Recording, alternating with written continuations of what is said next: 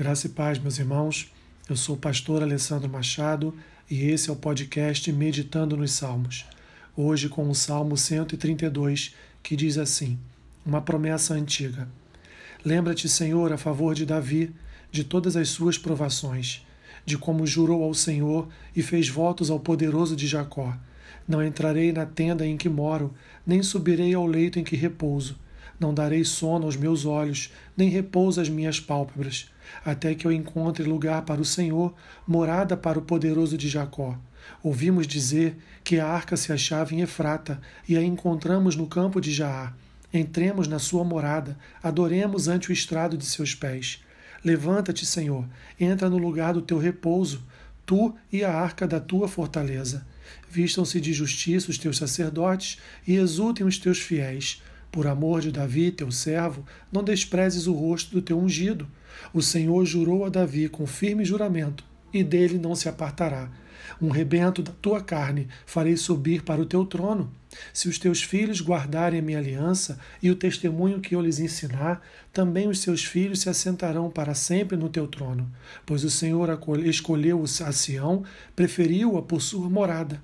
Este é para sempre o lugar do meu repouso. Aqui habitarei, pois o preferi. Abençoarei com abundância o seu mantimento e de pão fartarei os seus pobres. Vestirei de salvação os seus sacerdotes e de júbilo exaltarão os seus fiéis. Ali farei brotar a força de Davi. Preparei uma lâmpada para o meu ungido. Cobrirei de vexame os seus inimigos, mas sobre ele florescerá a sua coroa. Salmo régio que fala sobre a aliança de Deus com a casa de Davi a fim de estabelecer uma dinastia pelo bem do povo e futuramente do mundo. O salmista expressa sua confiança nas promessas de Deus sobre a casa de Davi, pedindo que o Senhor confirme seus propósitos.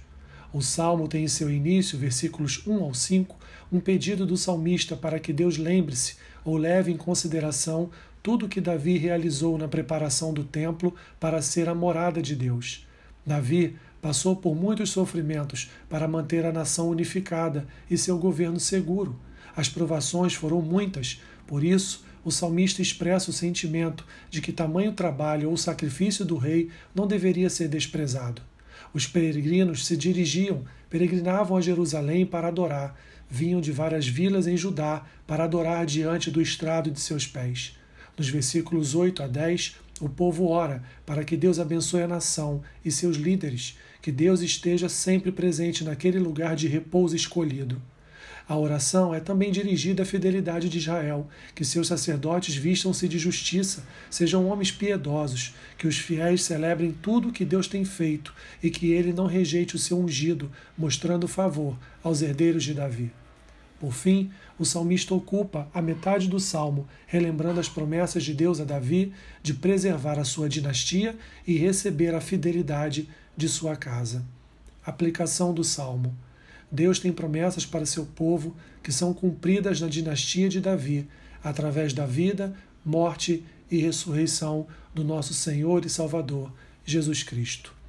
Que Deus te abençoe rica e abundantemente. Amém.